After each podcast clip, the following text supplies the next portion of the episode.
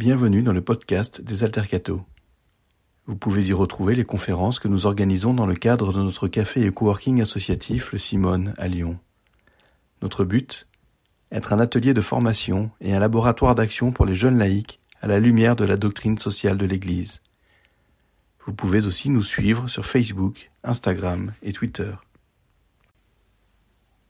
En ce 8 février 2023, voici la première conférence de notre cycle consacré aux enjeux brûlants de l'écologie et à l'engagement des chrétiens. Nous accueillons Caroline un grand fait, pasteur à Kolbsheim près de Strasbourg. Elle vient nous raconter la façon dont elle s'est engagée dans une ZAD à la suite de la décision de faire passer le contournement ouest de Strasbourg par sa commune. Donc c'est pas, je vais, vais pas vous faire une conférence au sens euh, strict du terme, dans le sens que je vais vous raconter un peu mon expérience de de pasteur qui a un peu dévié du droit chemin, on va dire ça comme ça. euh, voilà, puisque euh, alors juste pour pour vous présenter parce que ce que j'ai ce que j'ai pu vivre et ce que je porte comme engagement encore maintenant, ça ne m'est pas tombé dessus un beau matin. C'est euh, euh, une manière de concevoir le ministère de pasteur euh, qui me vient de mes ancêtres, parce que j'ai beaucoup de, de, pasteurs dans mes ancêtres, euh, et donc euh, je suis euh, un espèce de d'extraterrestre encore de famille pastorale, un peu tous azimuts, mais de pasteurs qui ont toujours été bonsoir qui ont toujours été, euh, qui ont voilà une conception du ministère comme étant militant et comme étant euh, en lien avec la société et en, en, en dialogue avec la société, ce qui n'est pas forcément la conception du ministère de tous les pasteurs. Je pense que je peux mettre les curés dans le dos aussi. voilà. Donc, euh, donc voilà. Donc je voulais euh, commencer par dire d'où je viens parce que ça fait partie de ça fait partie de moi et, et, je leur rends hommage régulièrement parce que je voilà, je suis ce que je suis grâce à eux aussi. Donc entre autres deux de mes grands-parents, donc André Bieler qui était pasteur en Suisse puisque je suis moitié suissesse euh, et moitié alsacienne et donc j'étais pasteur dix ans à Genève avant d'être pasteur euh, maintenant depuis 13 ans dans la banlieue de Strasbourg. Et donc euh, André Bieler est un de mes grands-pères, donc euh, pasteur théologien, euh, professeur de théologie d'éthique sociale à Lausanne et à Genève et son verset euh, voilà, je vais pas vous, vous, balancer des versets toute la soirée, je, je vous préviens tout de suite, c'est juste l'entrée en matière. Euh, voilà, mais ce sont des versets qui du coup me, me sont importants pour moi. Donc euh, euh celui de, de Romains 12 en particulier, ne vous conformez pas au monde présent, mais soyez transformés par le renouvellement de votre intelligence. C'est vraiment ce qui m'a porté et ce qui m'a conduit dans, dans, mon engagement. Donc c'est vraiment un, un, verset qui était celui de mon grand-père, mais qui me, qui me porte aussi, grand-père que j'ai eu la chance de bien connaître. Et puis euh, Marilène euh, au fait, donc ma grand-mère du côté euh, du côté français, du côté alsacien, euh, qui a été une des toutes premières femmes pasteurs de France, qui s'est battue pour avoir le droit d'être pasteur.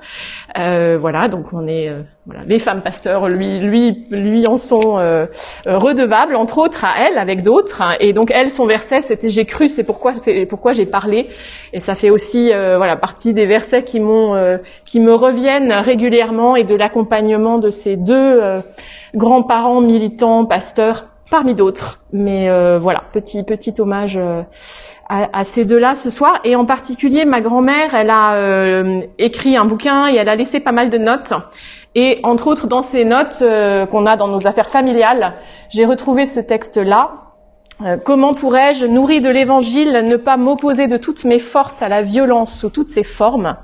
L'Évangile ou la politique? Non, l'Évangile est la politique. L'Évangile est un oui triomphant à la vie, à toute la vie. Il faut retraduire en termes d'aujourd'hui ce qu'est la foi, c'est la liberté, le courage de faire à tout moment le choix entre ce qui détruit et ce qui construit l'autre, c'est dire non à la peur surtout. Voilà, donc ce l'évangile et la politique, euh, c'est ce que, euh, entre autres dans ce domaine de l'écologie dans lequel je me suis engagée, je suis toujours engagée, euh, me conduit, mais qu'on peut évidemment élargir à d'autres d'autres champs aussi, bien sûr. Voilà. Donc moi, je suis pasteur euh, depuis 13 ans, donc d'un joli petit village alsacien avec euh, les colombages, les géraniums, euh, voilà, le, le, joli cliché, un très joli château aussi. D'ailleurs, peut-être que certains d'entre vous connaissent, c'est le village où est enterré Jacques Maritain. Théologien catholique, voilà, bien connu. Il est enterré à Kolbsheim parce que il a, il était ami des Châtelains qui vivaient donc dans le château que vous voyez là. voilà. Et donc, je suis arrivée comme pasteur dans ce village parce qu'on venait de Genève, mon mari était nommé à Strasbourg et j'ai cherché la paroisse la plus proche de Strasbourg, donc j'ai pas du tout choisi cette paroisse euh, et encore moins je n'ai pas choisi cette paroisse parce qu'il y avait cette question d'engagement écologiste. Euh, C'était vraiment euh, voilà une une paroisse protestante vacante au moment où je cherchais un poste et donc c'est comme ça que je suis arrivée euh, dans ce charmant petit village avec un jardin, c'est le jardin du château qui est classé. Euh, le jardin, donc classé jardin remarquable. Euh, et puis euh, voilà, bah, quand je suis arrivée il y a 13 ans dans ce village, il y avait déjà sur la, charmante toute petite mairie du village de 900 habitants, il y avait déjà ce, cet écriteau Kolbsheim dit non au GCO.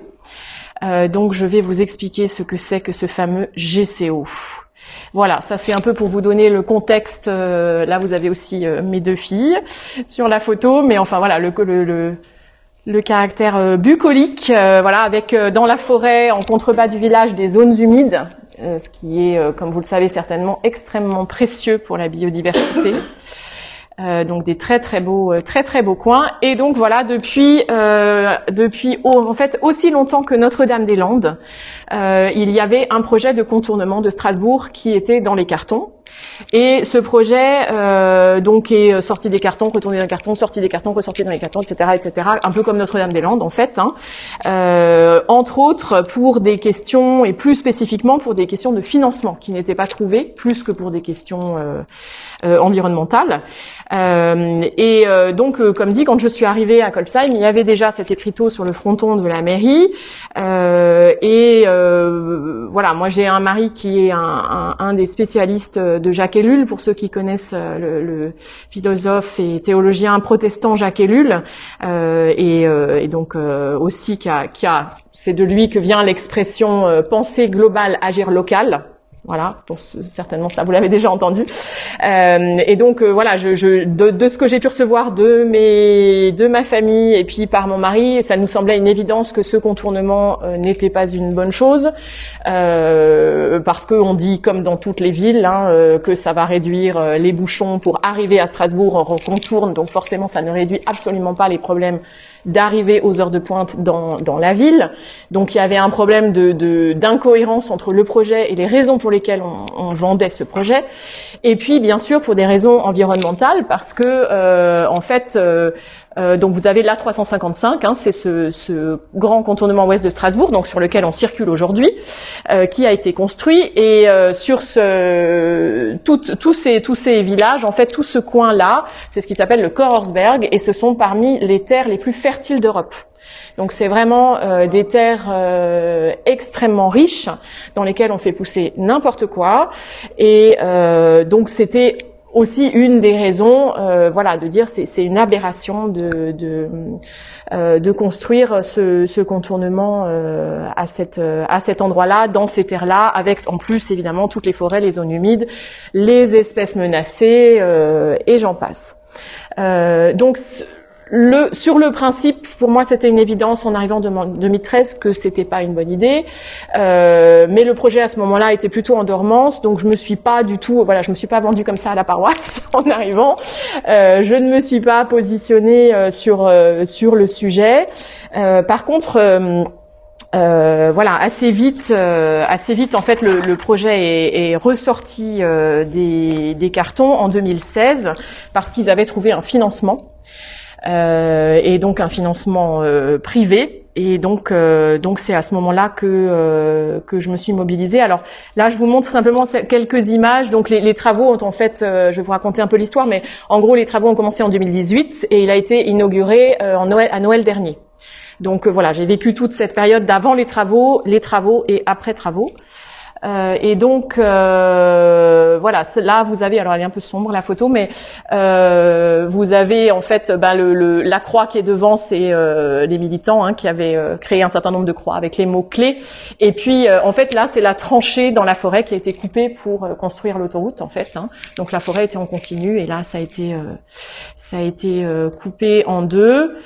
Euh, voilà, ça c'est ce que ça donnait un peu plus tard avec euh, avec euh, les engins de chantier et la magnifique communication de Arcos Vinci qui nous vendait que ce chantier s'engage pour la protection de l'environnement et de la biodiversité, avec des petits fans qui courent au bord de l'eau sur leurs panneaux, magnifique. Voilà. Euh, voilà, ça c'est toujours euh, la suite du chantier. À l'endroit là, vous avez les bâtiments. En fait, c'est euh, bah, là que la ZAD était installée, que je vous montrerai tout à l'heure. Voilà, la suite du chantier. Donc c'est aussi très intéressant de voir se construire une autoroute et tout ce que ça génère. En fait, maintenant, je ne regarde plus les autoroutes de la même façon. parce que ça génère, voilà, ça c'est un autre un autre endroit dans un autre village, mais avec carrément construction de tunnels, aussi. Et puis donc, bah, à partir de 2016, euh, la, la, mobilisation, puisque le financement était trouvé, la mobilisation est montée, euh, est montée en euh, voilà, en petit à petit. Et les premiers qui se sont mobilisés sont les politiques, les politiques locaux, avec au début le maire de Strasbourg, ce qui évidemment a permis de donner une certaine force à cette opposition maire de Strasbourg, euh, socialiste pour euh, voilà à l'époque, qui euh, a ensuite retourné sa veste et, qui a donc qui était contre le contournement et qui est devenu pour le contournement après pour des raisons de de politique politicienne, on va dire ça comme ça. Euh, voilà, mais donc ce sont euh, principalement euh, toute une série de, maires des communes évidemment concernés par ce contournement qui se sont mobilisés et qui ont beaucoup manifesté, qui se sont mobilisés pour ça. Par les élus, on a eu au début une grosse mobilisation des agriculteurs donc on a eu euh, voilà défilé de tracteurs dans les rues de Strasbourg, euh, voilà ce qui faisait un côté très festif et très sympathique. Mais euh, clairement les agriculteurs ne font pas partie de ceux qui ont tenu ensuite face au poids voilà de toutes leurs les pressions auxquelles ils ils doivent faire face et donc malheureusement on a perdu les petit à petit les agriculteurs et donc les tracteurs, ce qui est très embêtant quand on veut bloquer quelque chose. C'est bien pratique les tracteurs. Euh, voilà. Et donc, euh, dès, donc en été 2017, euh, donc euh, vous voyez que le contournement c'est 24 km d'autoroute, mais Kolbsheim est, devenu un peu le point névralgique parce que c'est là que quelques militants ont décidé d'installer une ZAD. Et ça, par rapport à d'autres exemples de ZAD en France, c'est ce qui est intéressant, c'est que à ma connaissance, c'est le seul ou en tout cas un des seuls endroits où ce ne sont pas des jeunes zadistes qui sont venus s'installer d'eux-mêmes, mais ce sont des militants locaux qui sont allés chercher des zadistes en disant on a besoin de forces sur place pour euh, garder la forêt concrètement, hein, pour empêcher les machines de commencer à couper. Euh, et donc euh, il y a eu vraiment ça s'est fait dans ce sens-là, et ce qui a créé une dynamique très différente de ce qui a pu se passer ailleurs, parce que tout de suite il y a eu connivence en fait entre les locaux et les, et les jeunes zadistes, euh, parce que voilà, ils avaient été, euh, c'était pas des, des, des jeunes euh, hurluberlus qui arrivaient dans un coin où les gens disaient qu'est-ce que vous faites chez nous? Ça s'est vraiment enclenché de manière euh, dans la, presque à l'opposé, et donc ça a créé effectivement un climat que beaucoup de jeunes qui sont passés par Kolbsheim ont dit nulle part ailleurs on a eu ce sentiment d'être soutenu par la population comme c'était le cas euh, dans ce dans ce village. Euh, et donc dès le début, en fait, en 2017, euh, il y a un tout premier, au début, un, un jeune qui s'est installé euh, dans la roulotte que vous avez euh, là sur l'image. Et, et moi, dès le début, en tant que pasteur du village, je, je, me suis dit, mais enfin, ce jeune, il va s'installer là tout seul dans cette forêt. et enfin, s'il arrive quoi que ce soit, qu'est-ce qu'il va devenir Où il va Voilà. Enfin, il n'a pas de, de, de c'était pas un jeune du coin du tout. Et donc, je lui ai donné la clé de la salle paroissiale, qui est une petite salle qui dans la cour du presbytère, en lui disant, ben, au moins comme ça, tu auras un lieu pour te, pour te réfugier, euh, si, si besoin, et puis bêtement pour avoir un peu d'électricité, euh, de l'eau, euh, les toilettes, enfin voilà, etc. Et, euh, et donc mon, mon, voilà, ça, ça, mon, mon investissement en tout cas dans la dans la ZAD a commencé comme ça, et puis du coup, ben voilà, ça s'est ça s'est enchaîné un peu, et j'étais très loin d'imaginer jusqu'où j'allais m'engager au moment où j'ai donné pour la première fois cette clé à un jeune. Euh, euh, qui était là, euh, mais dès le début, dès cet été de 2017, avec euh, mon mari qui est aussi pasteur, aussi engagé sur ces questions-là, et une autre collègue, on a dormi dans la roulotte en fait, et donc on a, voilà, on a, on a voulu montrer aussi symboliquement que on était vraiment présent avec les militants dans cette lutte et que c'était important pour nous de, voilà, de le montrer physiquement aussi et pas juste de dire on soutient dans les dans les textes.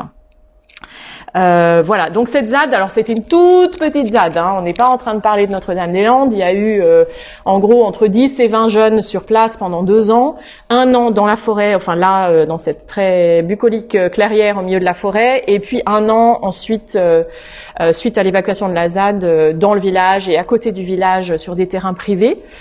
donc c'est une expérience relativement courte. Et comme dit, qui n'a pas, voilà, il n'y avait pas une masse de jeunes, mais par contre sur deux ans, il y a eu, je sais pas, j'ai pas compté, mais enfin il y a eu énormément de jeunes qui sont passés parce qu'il y a énormément de, vous le savez peut-être, euh, euh, voilà, et, beaucoup beaucoup de renouvellement dans les dans les ZAD.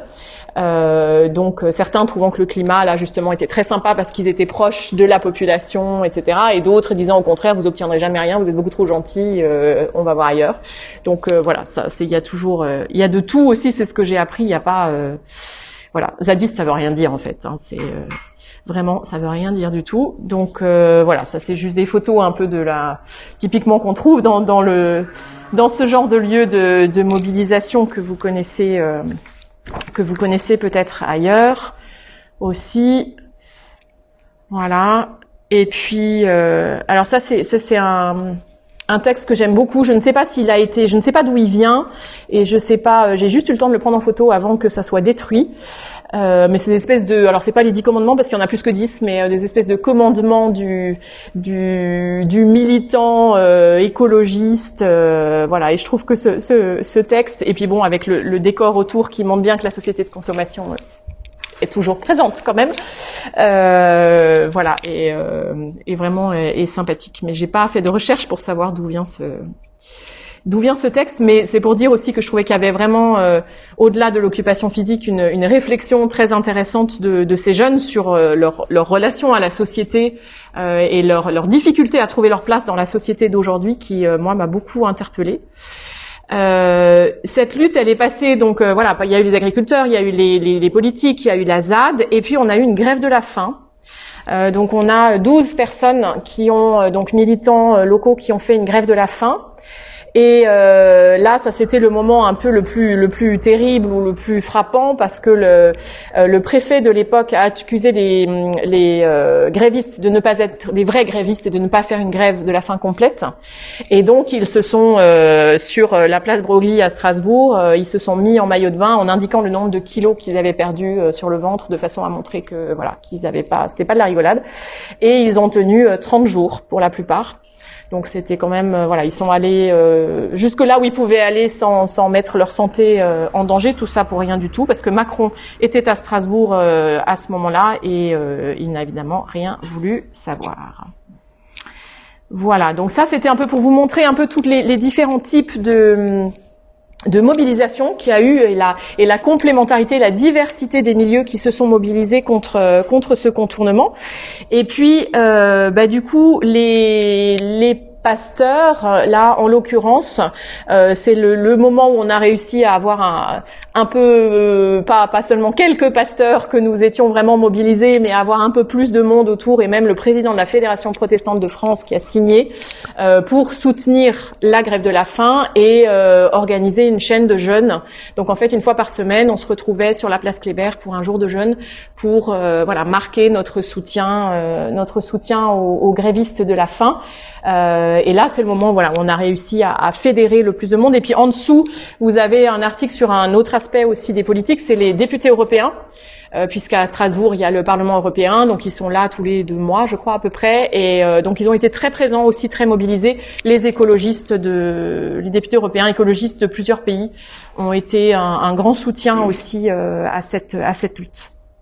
Alors pour pour en venir à la, dimension plus particulière de, l'engagement chrétien, donc euh, on a on a fait un certain nombre de participer à un certain nombre de manifestations à Strasbourg, des grandes manifestations hein, pour euh, pour le climat.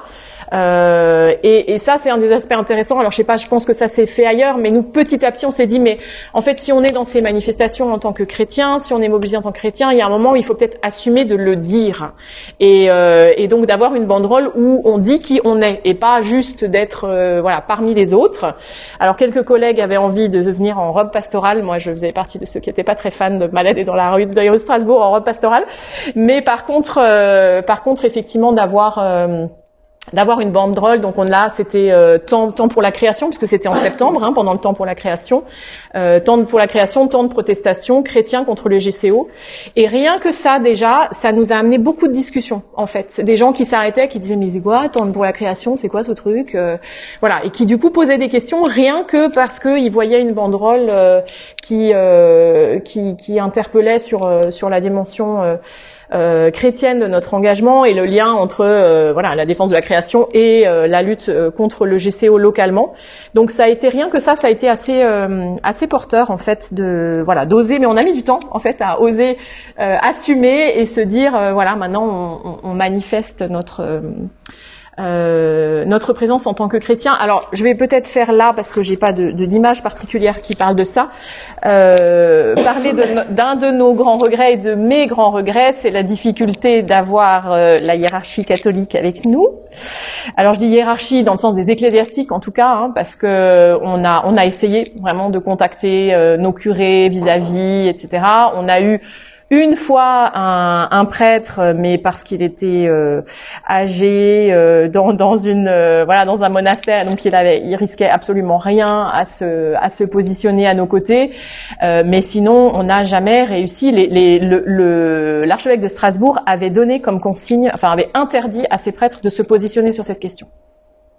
Donc c'était clair, c'était net, euh, voilà. Et euh, donc et c'est et c'est alors c'était un regret pour nous, mais moi ce qui m'a beaucoup touché, c'est que c'était surtout un regret pour les catholiques, euh, voilà, les laïcs catholiques qui étaient là et qui nous disaient mais purée, mais pourquoi est-ce que nos prêtres ne sont pas là avec vous? Comment ça se fait? Et, du coup on a vraiment, je dis on parce qu'on était vraiment trois, quatre pasteurs très mobilisés, voilà, on a vraiment essayé du coup dans nos célébrations qu'on a faites, puisqu'on a célébré aussi un certain nombre de fois dans la, un peu sur le parcours. Euh, futur parcours du GCO, on a vraiment essayé de faire œcuménique au maximum pour euh, voilà pas euh, on n'était vraiment pas dans l'esprit nous protestants on est là mais on a vraiment essayé d'inclure tout le monde. Et un, un, des moments vraiment un des souvenirs que je garderai marquant c'est quand même un laïc qui était le, le délégué Laudato aussi du, du, diocèse en fait qui qui a pris la parole dans une des manifestations de soutien à la grève de la faim sur la place Kléber à Strasbourg, vraiment sur la grande place de Strasbourg, euh, et qui a osé prendre le micro pour dire que euh, c'était important pour lui d'être là, que c'était une évidence, euh, mais que c'était difficile et, et, et, clairement on sentait qu'il disait bon je vais en gros, je serais peut-être plus délégué Laudato aussi demain, quoi, parce que parce que je suis là. Et, et ça, pour moi, c'est vrai que c'était euh, c'était très très touchant parce que je voilà, je, je me disais c'est c'est dur, quoi, voilà, pour euh, pour les, les, les, catholiques en l'occurrence de de pas de pas se sentir euh, avec avec leur voilà leur Église à nos côtés représentée. Mais on a du coup on a noué des liens très très chouettes aussi au niveau œcuménique avec les laïcs qui étaient là. Voilà. Euh, d'où, d'où voilà aussi l'idée de ne jamais mettre protestant contre les GCO, mais on a toujours euh, ouvert et toujours mis chrétien pour que le maximum de personnes euh, puissent se sentir concernées. Alors en fait, euh, pour ma part, de manière plus euh, plus personnelle, euh, effectivement, c'est en c'est en 2016 que, au moment où justement le financement a été trouvé, où je me suis dit que il y a un moment où je moi je voilà je faisais le temps de la création, je le marquais chaque année pendant le mois de septembre, je faisais une célébration sur les questions environnementales, etc. Et il y a un moment, je me suis dit, mais en fait là maintenant, mes paroissiens, ils vont sortir du, temple et ils vont aller manifester euh, est-ce que je peux encore être cohérente et euh, rester euh, moi dans mon église après avoir prêché en disant voilà prenez votre place dans la société, la nature c'est important, etc. Et puis ne pas sortir manifester avec eux. Il y a un moment où je me suis dit je suis plus cohérente si je m'arrête là en fait dans mon engagement. Et donc on a j'ai finalement organisé euh, le premier, euh, voilà. Alors ça, c'est après, c'est les médias, c'est toujours des raccourcis. Donc ça, ça donne un culte anti-GCO, ce qui c'était évidemment pas tout à fait ça, mais disons c'était euh, c'était quand même euh, voilà l'idée c'est que c'était la première fois que euh, que voilà que j'ai dans le cadre d'un culte manifesté clairement explicitement mon opposition à ce projet. Alors ce jour-là j'étais encore pleine d'espoir, c'est l'image de droite puisque j'avais réussi à embarquer le curé et en fait, il se trouve que donc là, vous avez l'église de Kolbsheim et que c'est une église simultanée. Ça, c'est une exception alsacienne euh, qui est un, très, une très belle idée à la base, euh, qui est en fait qu'on partage l'Église. Euh, donc en fait, on devrait, en venir à ça, revenir à ça euh, pour des tas de raisons aujourd'hui, mais en tout cas, il y a encore quelques lieux de manière historique qui, en Alsace, euh, euh, partagent une église, et c'est le cas de, de l'église où je suis. Donc, je me suis dit, je vais mettre le curé dans le coup, et donc il a fait sa messe avant moi, et ensuite moi le culte, comme ça se faisait des dimanches, un certain nombre de dimanches. sauf que, évidemment, lui, il n'a pas du tout parlé du GCO, et il a fait une belle prédication sur la nature, tout ça, enfin une, une homélie, voilà. Et, euh, et puis ensuite, donc est venu, euh, venu le culte. Et exceptionnellement, les gens avaient été invités à venir aux deux alors qu'évidemment, il y a plein de protestants qui n'avaient jamais mis les pieds à la messe, même si dans leur village et réciproquement. Mais là, il y en a un certain nombre qui ont fait les deux. Et, euh, et voilà. Et moi, je me suis positionnée euh, ouvertement. Et à partir de là, le curé, on l'a plus jamais vu, plus jamais entendu. Je, je pense, il m'a jamais dit parce que voilà, après il est parti. Mais je pense qu'il a dû, euh, ça a dû être compliqué pour lui. Après, j'imagine. Et comme il voulait faire carrière aussi, il est devenu prof entre temps, tout ça. Donc, je pense que c'était un peu compliqué pour lui. En tout cas, toujours est-il que c'est, euh, voilà, que c'est dans dans, ce, à cette époque-là que donc moi vraiment personnellement c'était une question de cohérence personnelle. Et aussi vraiment après coup je me suis dit mais finalement euh, c'est pas c'était pas seulement une histoire de cohérence personnelle c'était aussi euh, je pense que j'aurais perdu ma crédibilité de pasteur dans le village si je ne m'étais pas mobilisée. Parce qu'en fait Kolbsheim alors c'était un peu un village d'irréductibles gaulois mais euh, voilà le maire de Kolbsheim qui est aussi le voisin c'est de tout petit village tout est tout est à côté euh, mon voisin euh, était un des deux maires les plus mobilisés contre ce projet protestants, paroissiens, et, euh, clairement, euh, alors c'est rigolo parce que à la base, même avant que moi je me, je me mobilise, en fait, c'était, euh, il y avait eu la COP 21 et à la COP 21, les églises de Strasbourg s'étaient euh, mobilisées euh, et avaient pondu un, magnifique document sur papier glacé sur les engagements de l'Église par rapport à l'environnement. Et, euh, suite à ça, il y a des maires des villages justement quand euh, ça se tombait à peu près au moment où le, le, dossier ressortait, qui sont allés voir des pasteurs en leur disant "Eh, là, votre brochure là, maintenant vous faites quoi? Là, il y a un projet qui va contre ce que votre Église défend dans son euh, voilà dans, son papier. Vous êtes là, vous êtes vous êtes pas là. Vous êtes avec nous, vous n'êtes pas avec nous. Et du coup, c'est comme ça que des collègues, euh, une collègue en l'occurrence, la première, a été euh, a, a, fait un discours dans le cadre d'une manifestation. Et en fait, moi, le maire chez moi n'a pas osé venir me le demander comme ça, euh, protestante ou euh, voilà. Euh, mais mais en fait, il m'a dit, tu sais, il y a des pasteurs qui se sont mobilisés. Ah, ok, d'accord. Le message est assez clair. voilà. Et en fait, c'est voilà pour rendre à César ce qui est à César. C'est intéressant aussi que dans le contexte alsacien, on est bien d'accord. Hein, euh, voilà, et de villages alsaciens où les ecclésiastiques ont encore une certaine euh, aura, on va dire, une certaine place. Euh, c'est pas rien encore que je dis les ecclésiastiques parce que je pense dans certains villages il y a des, des villages protestants, des villages catholiques, mais que le curé ou le pasteur prennent une parole publique, donnent une parole publique, ça n'est pas rien. Et, euh, et, donc il y avait une recherche de ça en fait. Et c'est quand même intéressant que les politiques soient venus nous titiller et euh, suffisamment en tout cas pour que euh, voilà qu'une collègue finalement prenne la parole et que moi en ricochet je me dise bon euh, on vient nous chercher. Euh, moi, c'est dans la logique de mes, de mes convictions depuis très longtemps. Qu'est-ce que je fais avec ça? Est-ce que j'y vais ou j'y vais pas? Et, euh, et, donc c'est comme ça que j'ai, pour la première fois, voilà, déclaré mon, engagement dans, dans, le cadre dans le cadre d'un culte. Et c'est là qu'au niveau médiatique, ça c'est parti. voilà très vite parce que bah, la, la, hiérarchie protestante, puisque je suis dans une église luthérienne, donc c'est quand même quand même un peu hiérarchique. Et euh, du coup, euh, voilà, ça s'est remonté euh, très vite à l'inspecteur ecclésiastique, au président d'église, qui était accusé de pas tenir ses pasteurs, et des pasteurs qui font la politique. Enfin, je vous laisse imaginer tout ce que ça, ce que ça a engendré comme comme réaction. Donc ça, c'était 2016.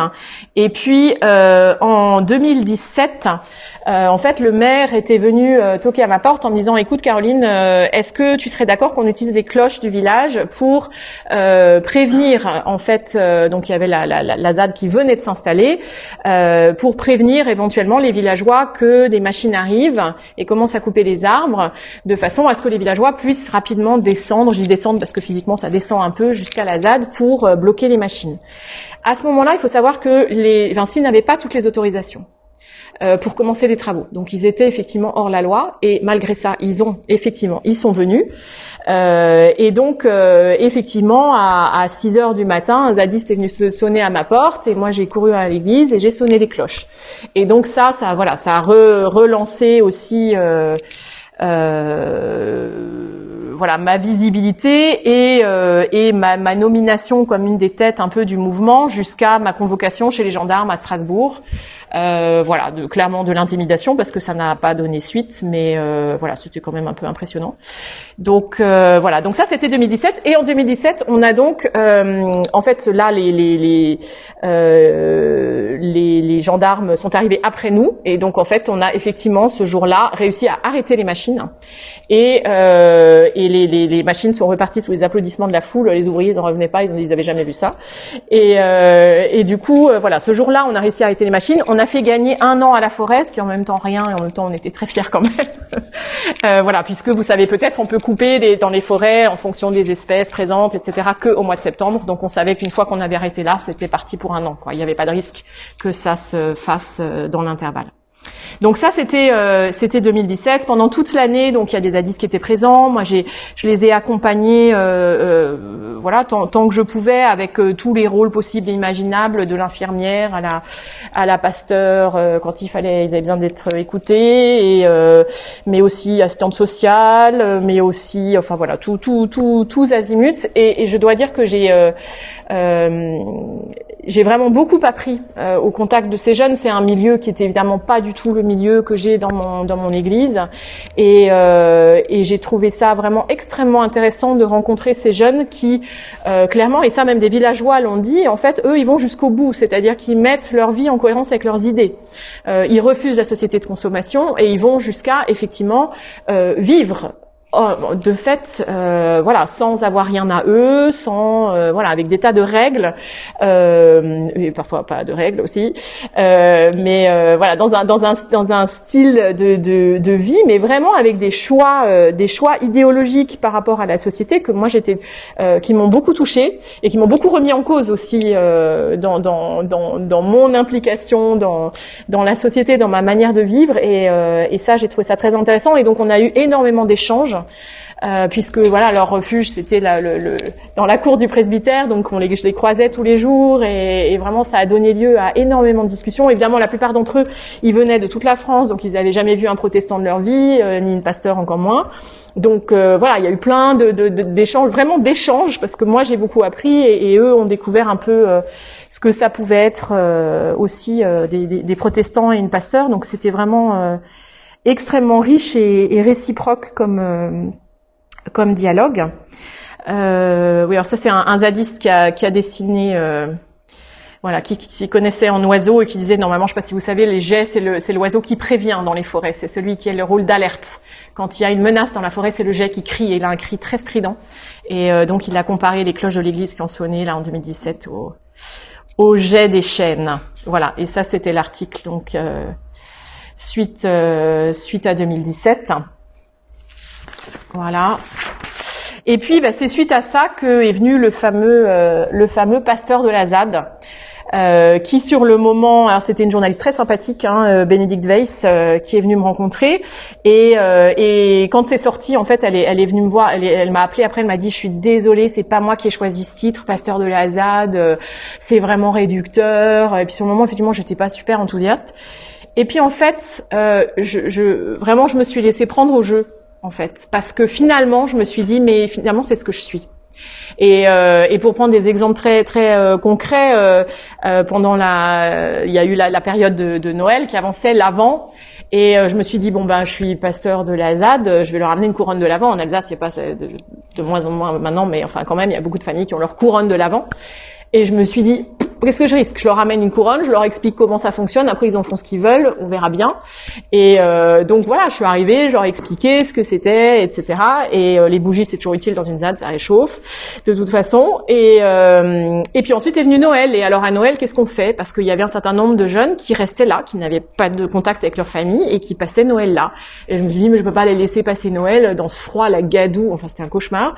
Euh, j'ai dit, c'est pas possible, quoi. Et donc on a fait une petite une une petite cérémonie de Noël euh, dans la grange que vous avez vue euh, tout à l'heure.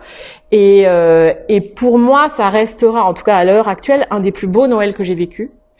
Euh, parce que j'ai jamais autant eu l'impression d'être dans la vraie ambiance de Noël, avec le froid, les pieds dans la boue, euh, voilà, dans une grange. Je me sentais beaucoup plus proche de l'esprit de Noël des évangiles que euh, dans mon église avec que des gens euh, bien bien habillés et qui pensent à leur rôti, etc. Enfin vraiment, le, le contraste pour moi était était vraiment saisissant et, et euh, voilà. Alors j'ai évidemment pas fait un culte hein, parce que je suis arrivée, ils avaient les militants, ils s'étaient dit oulala, la pasteur arrive. Alors ils avaient mis une belle table, ils avaient mis une nappe blanche, ils avaient aligné les bancs, tout bien, tout ça. Et voilà, c'était c'était rigolo. Ils avaient reproduit en fait l'église à la ZAD en se disant. et puis voilà, moi j'ai commencé par dire non, non, non, on va pas faire comme ça. Et puis on a fait un cercle, et puis on s'est mis euh, tous ensemble, et puis on a chanté des chants de Noël, et puis euh, voilà, j'avais amené euh, un certain nombre de, citations sur la nature, chacun partagé. Enfin, on en a fait, voilà. Et puis moi, le message que je leur ai donné, je leur ai dit, vous savez, les bergers dans le récit de la nativité, euh, ce sont les exclus en fait, hein, puisque c'est ceux qui sont euh, en dehors du village, qui sont les mal aimés, qui sentent mauvais, euh, dont personne ne veut. Et ben finalement, vous êtes un peu les bergers de, de, de Coltsheim, en fait, nos, nos bergers cette année, parce que c'était vraiment ce que je ressentais. ils étaient comme ça en marge du village et, et, et soutenus, mais quand même, euh, voilà, mm. quand même un peu, un peu laissé en marge. Et euh, voilà, donc donc c'est resté vraiment un, souvenir marquant pour moi et, et euh, vraiment marquant aussi dans mon, dans mon, pour mon ministère de me dire il y a, y a, y a d'autres manières de célébrer en fait que ce qu'on a l'habitude de faire et, et, ce qui nous rassure en fait dans nos églises, hein, dans respectant nos rites, nos liturgies, etc. Il y a en fait d'autres manières de vivre l'Évangile et qui sont qui sont peut-être aussi autant, si ce n'est plus plus vivante et où moi je me suis sentie très proche de l'évangile en tout cas. Et donc tout ça c'est euh, voilà, il y a l'année 2017 euh, qui est passée avec euh, les cloches qui ont sonné un certain nombre de fois, à chaque fois qu'il y avait des menaces, etc. Euh, les gens commençaient à s'habituer, moi aussi. Et puis euh, est venu 2018, où donc euh, en septembre, on a su que effectivement la, la, la allait être, euh, la forêt et la ZAD allait être évacuée, la forêt allait être coupée, et, et du coup là, eh bien on était en 2017 on était 100, là en 2018 on était 200 personnes, mais face à nous on s'est retrouvé face à 550 gardes mobiles qui avaient été amenés de l'autre bout de la France de façon à ce qu'ils ne connaissent rien. Euh, savaient pas où ils étaient, ils étaient extrêmement jeunes et en fait ils sont euh, voilà ils sont vraiment ils étaient juste là pour faire mur au sens euh, voilà strict du terme. Et, euh, et, donc ils ont évacué la ZAD et ça a donné des scènes d'une violence mais enfin que personne n'aurait imaginé vivre dans un petit village comme comme ça. Et, euh, et ça a vraiment, ça a vraiment marqué les gens. C'était, c'était vraiment, euh, voilà, ils étaient, ils étaient deux fois plus nombreux que les militants, donc il y avait absolument aucune chance de toute façon que qu'on arrive à quoi que ce soit. Euh, mais c'était euh, vraiment pendant une semaine, on a eu les hélicoptères, les phares, euh, les contrôles d'identité à l'entrée du village. Enfin, on a vécu vraiment en siège pendant pendant une semaine. Et alors le presbytère particulièrement, parce que comme c'était au moment de de, de l'évacuation, je leur ai dit qu'ils pouvaient se réfugier dans la salle euh, paroissiale, donc ils ont dormi. En fait, c'était dortoir, voilà, ZAD dans la salle paroissiale. Et et donc on avait les gendarmes tous les toutes les 20 minutes qui passaient devant la cour du presbytère et qui ralentissait, ralentissait, regardait, regardait et hop et voilà. Et ça donc voilà pendant donc on était très très très bien surveillés. Euh, mais c'est très impressionnant de se retrouver dans, dans, dans ce de l'autre côté de la barrière en fait un peu hein, au, côté euh, aux côtés des jeunes mais aussi euh, des, des, militants qui euh, et des gens du village qui s'étaient euh, voilà qui étaient descendus pour défendre défendre cette forêt et qui s'attendaient pas du tout à, à cette à cette violence et à vraiment ce sentiment d'état de siège qu'on a qu'on a vécu. voilà, ça c'est à Colpsheim qu'on a l'impression que c'est Paris ou je sais pas, mais non, c'est à Colpsheim. Voilà, on a eu droit et voilà nos nos gardes mobiles derrière leur derrière leur casque. J'ai bien essayé de leur parler, mais il n'y avait rien à faire. Hein. Ils étaient pas très causants. Voilà. Et donc, oui, ils ont joué. On a joué à cache-cache dans les maïs avec eux. C'était assez drôle, mais euh, voilà. Et donc, quand même, c'était euh, cette, euh, cette évacuation et cette et, et, et, dans les 48 heures, ils ont commencé à couper la forêt. Ça a été extrêmement rapide. et il n'y avait pas moyen du coup d'accéder d'accéder à la forêt, y compris pour le maire du village, qui pour qui s'était engagé vraiment de manière extrêmement forte et pour qui ça a été extrêmement violent, au point qu'il a brûlé son écharpe. Donc euh, devant les caméras, en disant vraiment moi je me, me sens plus, je ne suis plus mère, je ne suis pas respectée comme mère. Donc euh, je voilà, donc ça ça lui a été amèrement reproché, mais il a assumé euh, il a assumé jusqu'au bout avec une adjointe du village d'à côté là qui était là qui était là avec lui. Euh, donc voilà, ça a été, euh, ça a été effectivement. Euh, et moi, j'ai essayé, au-delà de, de l'accompagnement des zadistes eux-mêmes, voilà, j'ai essayé d'accompagner en tant que pasteur c'est tout ce, ce, traumatisme en fait, hein, parce que c'était vraiment un, traumatisme qui était vécu par les jeunes, voilà, les, les, militants et les villageois. Et, et donc bon, bah, on était, on était un certain nombre de voilà de, militants. Ça c'est un article euh, voilà où il y a euh, la photo de, de François Zins qui est l'avocat euh, qui encore aujourd'hui parce que tout n'est pas encore jugé sur cette question de GCO est encore en, en, première ligne. voilà. Et puis on a eu la visite de Karima Deli, qui est députée européenne, présidente de la commission des transports, qui était là et qui s'est fait gazer. donc ça, elle a modérément apprécié. voilà. Et puis euh, donc alors bah, donc ça c'était aussi voilà il y a eu effectivement un certain nombre de euh, de réactions à la mobilisation de, des quelques pasteurs. Euh, donc euh, voilà on a eu droit à quelques caricatures euh, comme celle-là. Voilà. Donc vous avez mon mari et moi euh, avec le troupeau. Euh, voilà. Et puis alors on a eu, et ça c'était très intéressant aussi à vivre en tant que pasteur, on a eu un certain nombre de, de soutiens euh, nationaux, dont euh, José Bové que vous avez là au milieu euh, avec le t-shirt rouge là, avec à sa à sa gauche le maire de Kolbsheim, Danny Karcher, et, et José Bové a été très présent dans les, les quelques, enfin 2016, 2017, 2018, et il était là au moment de, il est arrivé euh, le lendemain de l'évacuation, donc il s'est aussi pris, euh, euh, voilà, il était, il était très présent et, et voilà, c'était, c'était vraiment un, soutien, un soutien précieux aussi pour, pour, pour le maire de Colsheim. Et puis, bah, c'est un aussi un grand connaisseur de Jacques Ellul, donc on a aussi beaucoup beaucoup discuté. C'est vraiment quelqu'un d'extrêmement sympathique et intéressant. Euh, voilà, vous reconnaissez peut-être Yannick Jadot qui est venu aussi parmi les soutiens euh, les soutiens nationaux qui sont qui sont passés par là. On a eu euh, Dominique Bourg, un des derniers présidents, voilà, bah, candidat au, au, présidentiel là, avec qui je suis allée rechercher le panneau biodiversité de l'autre côté de la barrière. voilà. Et, euh, et puis alors un des, un des, un des trucs rigolos, c'est François Ruffin qui est venu. Et alors comme vous connaissez peut-être François Ruffin, il peut jamais rien faire comme les autres. Donc euh, du coup, il a organisé un espèce de de, euh, de commission d'enquête, euh, voilà, euh, officieuse et décentralisée. Donc il a installé une table, il a mis son, son voilà sa son écharpe, et puis il, avait sélectionné un certain nombre de, de représentants des, des, des personnes engagées, des opposants qu'il a euh, interviewé, donc, et c'est passé, euh, voilà, on peut encore voir les, les euh, les vidéos de ces de ces interviews. Et donc voilà il a demandé à interviewer la pasteur. Alors bon quand on sait le positionnement de de Ruffin et de la France insoumise sur la question des relations avec les les religions c'était ça, ça manquait pas de de piment. Euh, voilà mais aussi très intéressant très à l'écoute. C'était c'était un moment assez assez incroyable je dois dire euh, qu'on a qu'on a vécu là. Et puis, euh, bah, dans les, ce qui était intéressant, c'est que j'ai bien remarqué aussi que le fait de dire que j'étais pasteur quand euh, je cherchais des contacts ou des soutiens, euh, alors il y a des gens qui clairement, euh, voilà, vous en connaissez aussi certainement les anticléricaux, voilà, qui, bon, bon, on dit pasteur, c'est au revoir, merci, ok. mais il y a ceux au qui, au contraire, ça fait, ça fait tilt. Qu'est-ce qu'elle veut Qui c'est qui Qu'est-ce que voilà. Et, et entre autres, dans que j'ai pu contacter comme ça, il y a Yann Arthus Bertrand. à qui j'ai envoyé un mail. Du moment où on est désespéré, on envoie des mails en se disant de toute façon, je n'ai rien à perdre. Et Yann Arthus Bertrand m'a téléphoné. Et donc tout à coup, j'avais Yann Arthus Bertrand au téléphone qui me dit qu'est-ce que je peux faire pour vous? Euh, et voilà. Et ben j'avais, je savais pas quoi lui répondre en fait, mais euh, mais voilà. Mais lui il m'a dit, vous savez, je reçois des mails, des mails, des mails, des mails, des mails. Mais je me suis dit, tiens, une pasteur, ça, ça, ça me, ça, ça me titille. Euh, dites-moi ce que, voilà, qu'est-ce que vous faites, pourquoi vous m'appelez, etc. Et, ça, j'ai trouvé que c'est intéressant aussi par rapport euh, au-delà du pasteur, je pense en tant que de notre positionnement en tant que chrétien dans la société.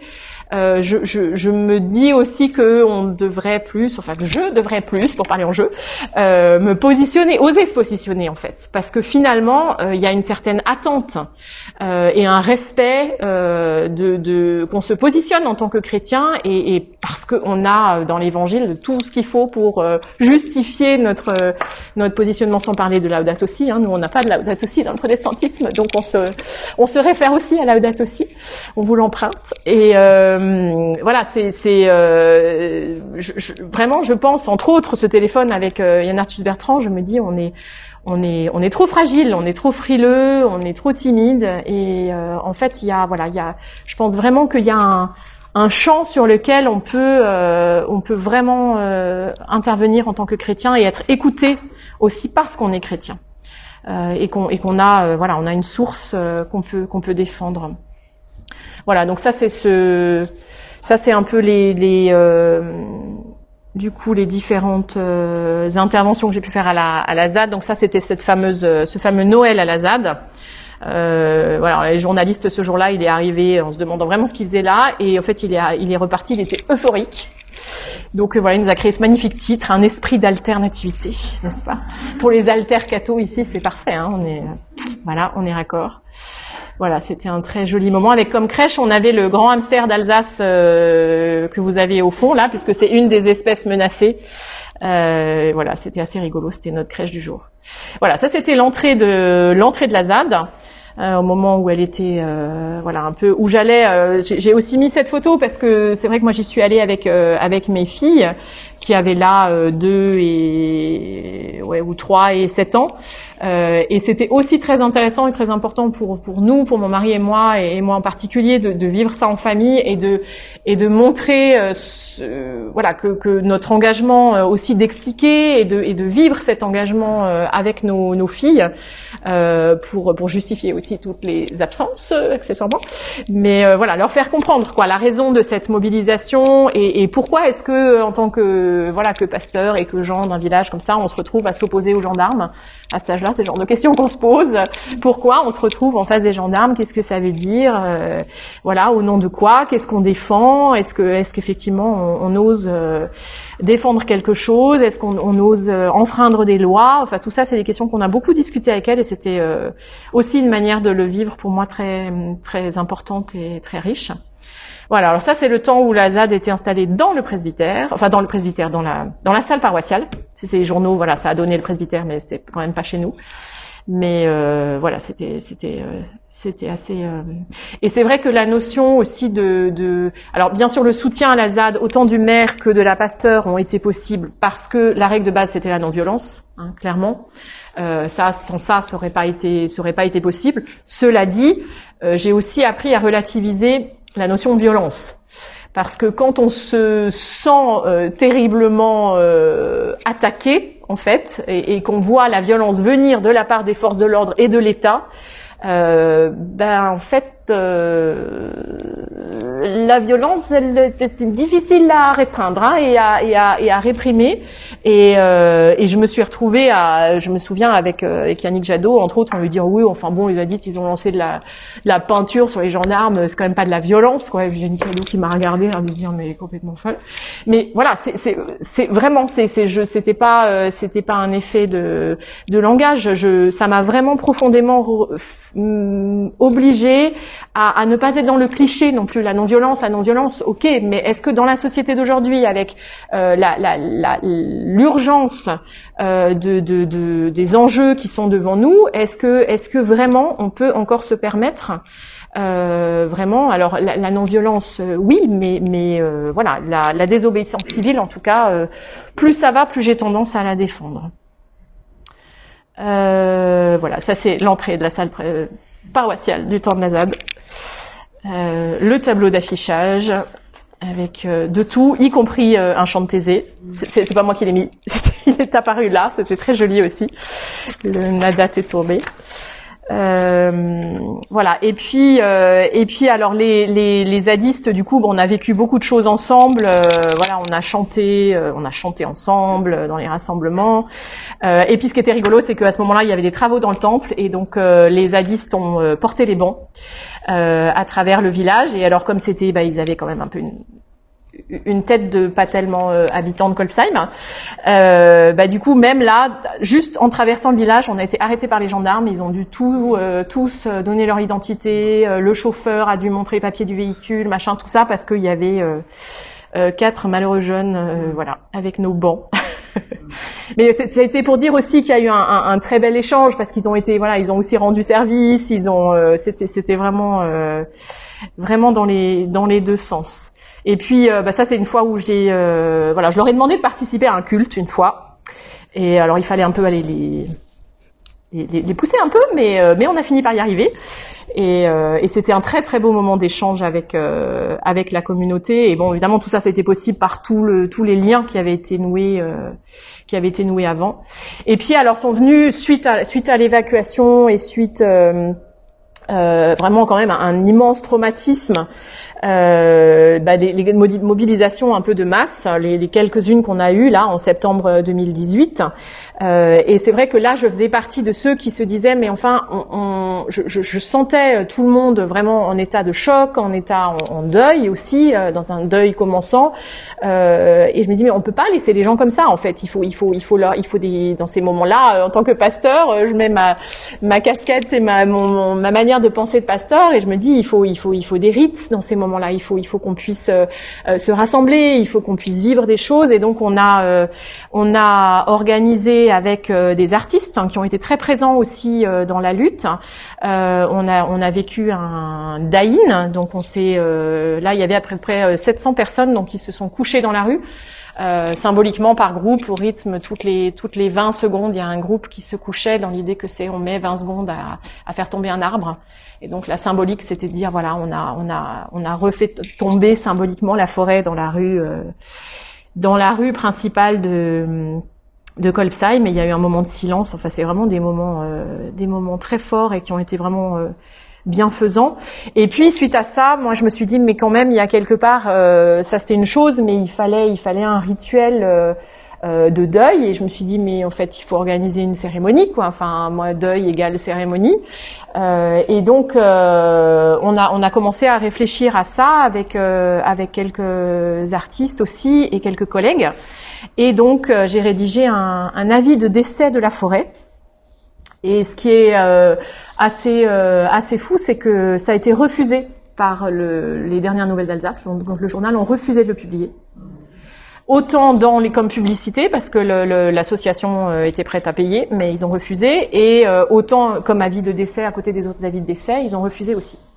Donc, euh, donc pour dire à quel point ça, ça aussi ça, euh, ça a remué. Il paraît qu'il y a eu des tas de débats à la rédaction. Euh, enfin bref, de toute façon, c'est passé par d'autres canaux. Aujourd'hui, on a cette chance d'avoir d'autres canaux qui permettent de de faire passer ce genre de choses. Et donc, on a vécu une une cérémonie d'adieu aux arbres dans l'église euh, avec un tronc donc euh, que les zadistes sont allés euh, chercher dans la forêt et qu'on a fait entrer qu'ils ont entré dans l'église comme ça en le portant comme comme un cercueil et, euh, et, ça a vraiment été un, un, moment de communion où tout le monde était là, autant les zadistes que les militants, que les villageois, euh, que la CGT qui était là parce que c'était eux qui ont sonorisé à l'extérieur, parce que c'est eux qui avaient le matériel. Enfin vraiment, il y a une espèce de d'agglomérat et de mais, mais au-delà de ça, de ça, vraiment de communion euh, de, de plein de euh, de publics différents. Et, et ça, c'est vraiment euh, pour moi là aussi très intéressant sur sur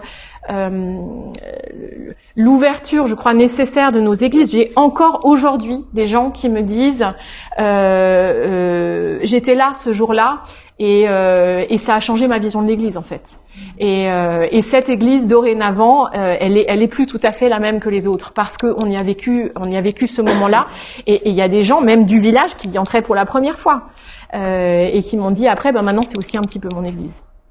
Donc euh, voilà, ça c'était vraiment c'était un moment, un moment très particulier où il y a eu euh, où il y a eu un partage sur l'Évangile, mais il y a aussi eu des lectures de textes par les artistes de personnes qui avaient ça avait été récolté euh, qui, euh, qui avaient raconté leurs souvenirs de la forêt. Donc il y a eu tout un aspect euh, d'émotion sur euh, le récit de la forêt. Mais après, moi, je, tenais aussi à ce que ça soit pas seulement du cérébral. Hein. Chez protestants, on est très cérébraux, mais il n'y a pas que le cérébral, surtout dans ces moments où il y a de l'émotion. et donc, il y a une, une, jeune du village qui a distribué de l'essence de cyprès sur des petits bâtons. Euh, et elle a expliqué pourquoi elle avait choisi cette essence-là, parce qu'elle est, euh, elle est euh, spécialiste en, aromathérapie, et en disant c'est le, c'est l'essence de l'éternité, de l'arbre. Enfin voilà, elle, elle, a tout. Et donc tout le monde a eu son moment aussi, voilà, de, de, de olfactif pour toucher un peu d'autres, d'autres, voilà, faire notre deuil aussi autrement que, que par l'intellect. Voilà, ça c'est une photo dans dans l'église avec le tronc. Euh, alors le curé à ce moment-là, euh, après avoir vu la photo, parce qu'il n'était pas là évidemment, euh, nous a reproché d'avoir déposé le tronc sur l'autel.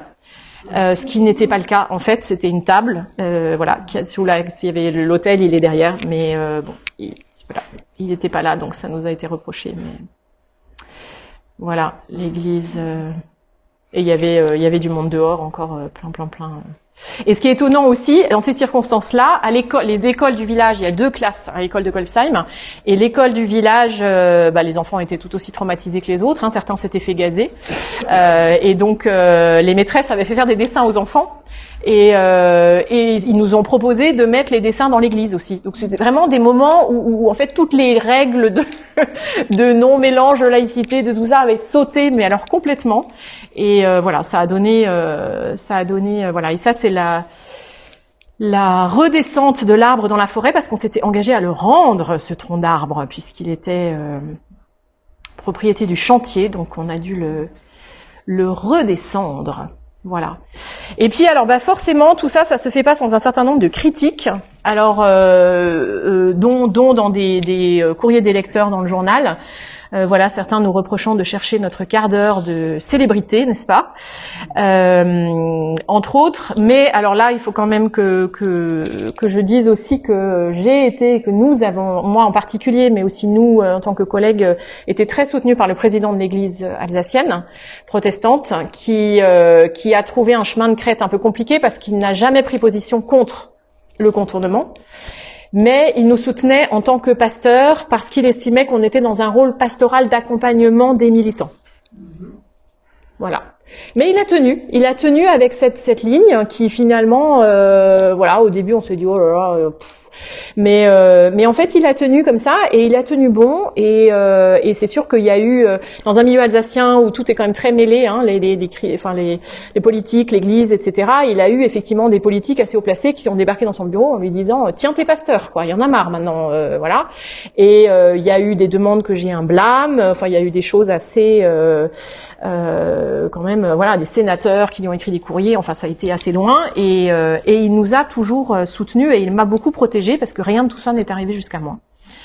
Euh, voilà, à part, euh, à part forcément quelques courriers quand même, parce que sinon c'est pas drôle. Et entre autres ce texte, alors que j'avais écrit, euh, que j'avais lu à la ZAD au moment où on savait que le, on avait eu la déclaration d'utilité publique, donc on savait que voilà que, c'était fait. Euh, donc ça c'était juste avant l'évacuation, le 31 août 2018. Euh, et, euh, et en fait, les militants, sans me demander mon autorisation, sont allés distribuer ce texte à la réunion des maires du Bas-Rhin qui avait lieu trois jours après. Donc ils ont distribué ça à l'entrée à tous les maires du Bas-Rhin. Et, et donc il y en a un qui, donc c'est forcément un maire, qui me l'a renvoyé avec cette phrase en bas. voilà, c'est sans commentaire évidemment euh, anonyme, hein, donc euh, je ne sais pas qui c'est. Mais je sais que c'est un maire. Voilà. Et puis euh, bon, les dernières images, c'est simplement quelques la, poésie aussi des, voilà des jeunes militants. Il y ça, on en voit dans les manifs. Il y a en a qui ont beaucoup de, il y a des très jolies très jolies trouvailles. voilà, il y en a quelques uns comme ça assez sympas. Voilà, et ces panneaux, je les ai toujours, je les ai sauvés de la destruction. Voilà. Et ça, c'est une phrase qui me, qui me, qui me parle beaucoup quand même. Hein. Je trouve que, euh, voilà, par rapport à comment est-ce que, est-ce qu'on se positionne dans notre société face à tous les risques euh, qui se présentent Et puis, alors, j'ai participé euh, à Colpsheim à, euh, à ces fameuses portraits de Macron qui ont été retirés euh, dans les mairies. Donc, euh, alors la différence de Colstein par rapport à tous les autres, je crois, en France, sauf erreur, c'est que le maire était d'accord, euh, puisque voilà, il était engagé dans, la lutte. Donc ça s'est fait avec l'accord du maire. Mais voilà, c'était quand même voilà l'action le, voilà ANV COP 21 qui qui était là, qui a effectivement et on est allé promener Macron sur le chantier. Voilà et et donc il y a eu procès comme euh, comme pour la jeune qui tient le portrait là, euh, entre autres, euh, il y a eu effectivement procès. Eux, ils ont été acquittés aussi parce que le maire était d'accord. Voilà. Et puis euh, suite à ça, euh, ça c'est aussi un, un, un, aspect maintenant de mon ministère, c'est que bah, cette ouverture, il y a eu l'ouverture sur le militantisme, sur les questions d'écologie, mais aussi sur le monde culturel. Et c'est vrai que dans les, alors voilà, vous êtes dans une ici une grande ville à Lyon, euh, c'est un peu naturel, mais dans un petit village de comme Colsheim, même à 15 minutes de Strasbourg, la culture n'arrive pas forcément jusque là, les spectacles, le théâtre, voilà, c'est pas évident. Et, euh, et, du coup, on a décidé aussi pour garder quelque chose de cet esprit euh, de, de, de, mélange en fait euh, du spirituel, du culturel, du militant, euh, euh, de tout ce, ce, public qui s'était rencontré, de créer un festival pour garder quelque chose de cet esprit et, et, euh, et voilà c'est le mot capitaliser qui me vient à l'esprit, mais c'est pas du tout le bon mot. mais euh, construire voilà sur cet esprit euh, sur cet esprit militant et donc euh, on en est à notre troisième édition. On est en train de préparer l'édition 2023 et avec le changement de, de gouvernance de Strasbourg et de l'Eurométropole de Strasbourg, puisqu'il y a une maire écologiste maintenant, eh bien on a une subvention de l'Eurométropole. Voilà, ce qui n'était évidemment pas le cas à nos débuts.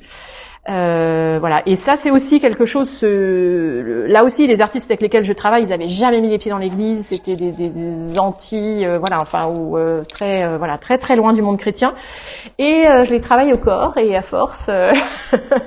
voilà. Et, et c'est intéressant. Il y en a un autre qui est venu dans ce cadre de ce festival. On fait une célébration et qu'on veut vraiment militante, mais, mais, mais chrétienne, avec une lecture de la Bible et, et qui nous a dit, mais en fait, mais je suis d'accord avec tout ce que vous avez dit.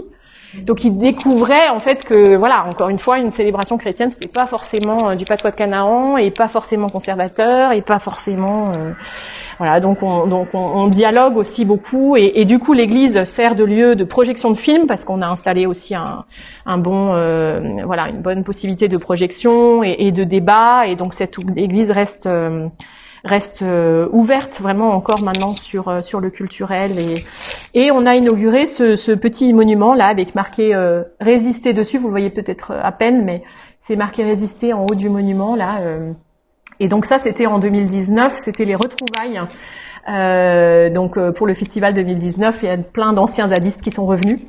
Et euh, voilà, ça c'était la, la, photo souvenir de ces, de ces retrouvailles parce que j'ai des contacts encore avec un certain nombre d'entre eux et c'est vraiment très chouette aussi, un certain nombre qui, qui continuent à, à, vivre euh, de manière itinérante, euh, voilà, à, à, tenir leur choix de vie euh, hors de la société, à vivre sans argent ou quasiment, etc. Et, euh, et voilà, et quand ils passent à Colstein, ils passent au presbytère. Donc ça c'est c'est vraiment chouette. Et, euh, et on continue à voilà à discuter. Ça c'est donc la cour du presbytère avec la première année, on avait fait, j'avais exposé toutes les photos, euh, voilà, les photos que j'avais de la ZAD et, leurs fameux panneaux là qui ont, voilà, qui étaient euh, affichés dans la cour du presbytère. Et puis ça, c'était bon, ça c'est le retour d'une des, soirées du festival de l'année dernière, euh, mais pour vous montrer aussi, c'était surtout pour la photo du tronc, euh, parce qu'en fait, ce fameux tronc euh, qui était euh, qui était monté de la ZAD, qui était redescendu, euh, en fait, au bout d'une de, semaine, il y a un militant qui est venu me dire, écoute Caroline, en fait, une semaine après, je me suis baladée dans la forêt et je suis retombée sur le tronc qu'on avait dans l'église, et en fait, c'est plus un tronc comme les autres, c'était le tronc de l'église et je pouvais pas le laisser. Et donc il m'a dit, il est chez moi ce tronc. Si tu veux en faire quelque chose, tu me le dis. Et donc à Noël, euh, on a, quand on a fait notre petite euh, célébration euh, dans l'église, on l'a mis debout. Euh, ce jour-là, on l'a remis debout et on a voilà, on a médité autour de ce tronc et depuis, il y est toujours. Euh, voilà, il est dans cette église. Alors de temps en temps, il y a des gens qui disent mais c'est quoi ce truc? Voilà, donc c'est l'occasion de raconter aussi l'histoire. Euh, voilà, mais pour dire que, que ça reste, que c'est un esprit qui reste qui reste présent dans dans l'église, dans la paroisse et dans et dans le village, parce que vraiment, je pense que ça a contribué à, à faire de cette église déjà qui est une église mixte, catholique protestante, mais encore plus l'église du village. Voilà. Et puis ça, c'est une petite caricature qui a été faite pour la mission populaire. Si j'étais euh, interviewé par les voilà par les, des collègues de la mission populaire et il y a un, un collègue qui a fait ce dessin euh, qui est plutôt sympa. Et voilà. Et puis ça, c'est euh, ma dernière mobilisation en date parce que je finirai par ça parce que voilà, la question c'est ça, c'est du vécu, c'est du passé. L'autoroute maintenant, elle est là. Euh, mais ma question après, c'était euh, voilà, est-ce que je viens juste raconter ça et pleurnicher en disant c'était chouette, euh, mais c'est fini, voilà, ou elle est horrible cette autoroute et il y a beaucoup de bruit, on n'entend plus les oiseaux, ce qui est la réalité aussi, ou est-ce que finalement je suis capable de continuer à me mobiliser et à me mobiliser pour autre chose que quelque chose qui passe quasiment dans mon jardin, parce que c'est beaucoup ce qu'on nous a reproché. De toute façon, vous êtes mobilisés juste parce que c'est chez vous, euh, voilà. Et donc là, j'ai été sollicitée par euh, Greenface, une association que vous connaissez, euh, que vous connaissez peut-être, donc qui est, qui est interreligieuse et qui veut se, qui se mobilise sur les questions climatiques et qui l'a été avec, qui s'était mis avec Extinction Rébellion SPI. Vous avez peut-être entendu que maintenant il y a une une branche euh, Extinction Rébellion SPI avec les jeunes d'Extinction Rébellion qui revendiquent euh, une, un fondement euh, spirituel à leur engagement. Et donc j'ai été sollicitée pour représenter les protestants. ça c'était à Paris, donc c'était en, en, novembre, le 29 novembre dernier, pour manifester contre l'énorme projet. Alors à côté de mon petit contournement, c'est rien du tout, mais projet ICOP, donc en Ouganda, en Tanzanie, un immense euh, pipeline euh, complètement, enfin un projet complètement fou. Euh, voilà. Et donc donc j'ai été sollicitée pour là on a manifesté du coup devant une agence devant une station Total à Paris puisque c'est Total qui est qui monte ce projet. Et voilà donc à côté de moi il y a un, un évêque voilà, avec sa croix que vous voilà que vous le voyez peut-être. Et puis il y avait des bouddhistes, il y avait un rabbin, euh, et puis il y avait un représentant euh, musulman qui était pas là juste à ce moment-là, mais qui était présent aussi. Euh, et voilà, je me suis, c'était c'était intéressant pour moi de voir aussi, bah, d'avoir d'ouvrir non plus seulement l'œcuménisme à l'interreligieux.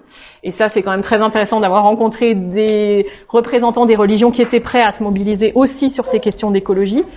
Euh, et puis euh, et puis voir euh, voilà ce que ce que ce qu'on peut faire à un autre niveau et justement pour sortir de juste se battre pour ce qui se passe dans son jardin.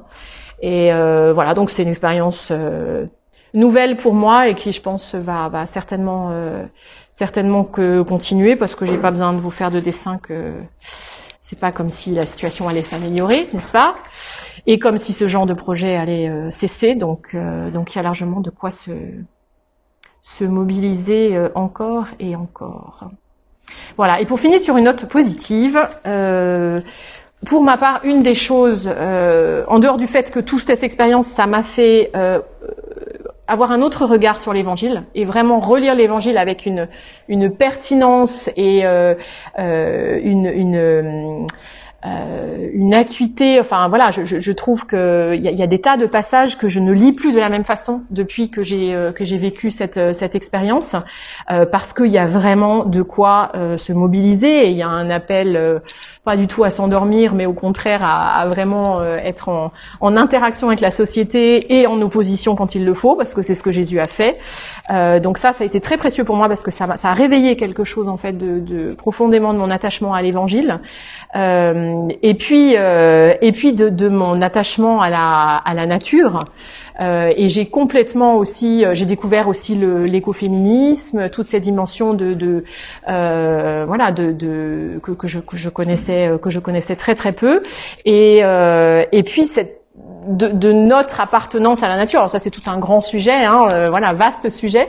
Euh, mais, mais de, je, chemine, euh, voilà, moi j'ai 47 ans, j'ai vraiment l'impression de devoir cheminer dans une autre, une autre compréhension de notre place d'humain sur notre planète et du fait que nous ne sommes qu'un élément et pas, voilà, comme on nous l'a appris petit, ceux qui sont responsables et qui font ce qu'ils veulent avec avec euh, voilà qui ont qui ont euh, qui peuvent utiliser la planète euh, pour pour leur leur confort. Voilà, je crois qu'on est vraiment obligé et moi je me sens obligée de repenser complètement ma manière de de, de vivre dans la société, en particulier dans la nature. Et ce qui me fait du bien et ce que j'essaie de partager avec mes filles, c'est bien sûr d'être dans la nature, mais aussi de regarder euh, les documentaires en ce moment. Je me suis vous avez regardé le, le super pouvoir des plantes qui passe en ce moment c'est, c'est nous on n'a pas la télé mais on regarde ça en replay. Et, euh, et c'est, c'est absolument fascinant. Et, et, je trouve que ça, euh, je pense vraiment que ça peut nous aider à garder l'espérance euh, face à l'éco-anxiété qui nous guette euh, tous, en tout cas moi.